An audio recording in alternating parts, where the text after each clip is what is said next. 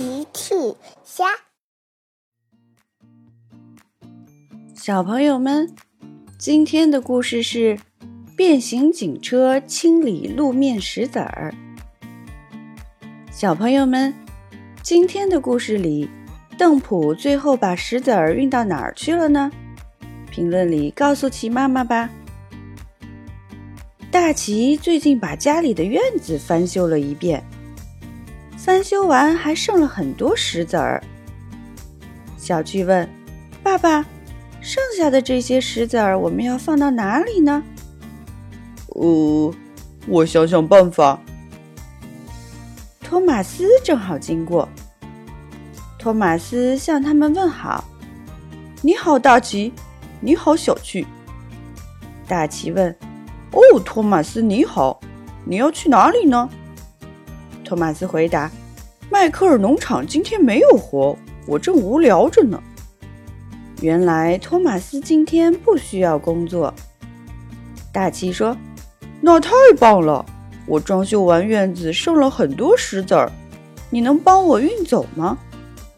托马斯爽快地答应了：“没问题，我最擅长运送东西了。”托马斯把石子儿装到了车厢，开走了。托马斯载着石子儿在路上走。哦不！托马斯经过佩奇家的时候开得太快了，车厢散落了一些石子儿。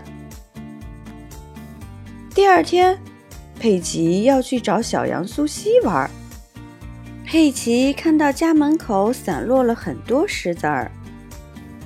猪妈妈走了过来：“佩奇，你在看什么？”妈妈，路上掉了很多小石子儿。哦，这真是太糟糕了！这些石子儿很容易造成交通拥堵的。猪妈妈很奇怪，石子儿是从哪里来的？佩奇说：“那怎么办呢？这些石子儿太多了。”猪妈妈说：“我们可以找变形警车来帮忙。”猪妈妈给波利警长打电话。波利警长，你好！我们家门口的路上掉了很多小石子儿，你能来帮忙打扫吗？波利警长接到了猪妈妈的电话，收到，猪妈妈，我们这就去看看是怎么回事儿。克里尼，猪妈妈家门口的路上有很多小石子儿，需要你去帮忙打扫干净。邓普，石子儿在马路上会影响交通。你去把石子儿运走。克里尼和邓普收到了破利警长的任务。好的，我们马上出发。克里尼和邓普出发了。很快，克里尼和邓普来到了佩奇家。猪妈妈说：“你好，克里尼。你好，邓普。你们能帮我把路上的小石子儿处理掉吗？交给我们吧。”克里尼来到路上，把石子儿都清扫干净，剩下的交给你了，邓普。邓普说：“看我的，我这就去把石子儿运走。”邓普把石子儿装进车厢，然后运走了它们。我已经把石子儿运到湖边了，猪妈妈说：“谢谢你们。”可是不知道这些石子儿是从哪里来的。托马斯开了过来，不好意思，我昨天开车太快，掉了一些石子儿在路上了。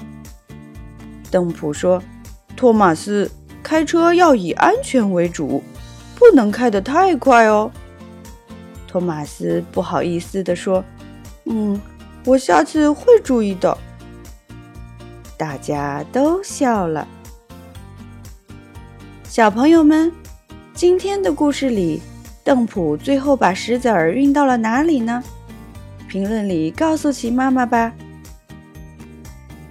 小朋友们，用微信搜索“奇趣箱玩具故事”，就可以听好听的玩具故事，看好看的玩具视频啦。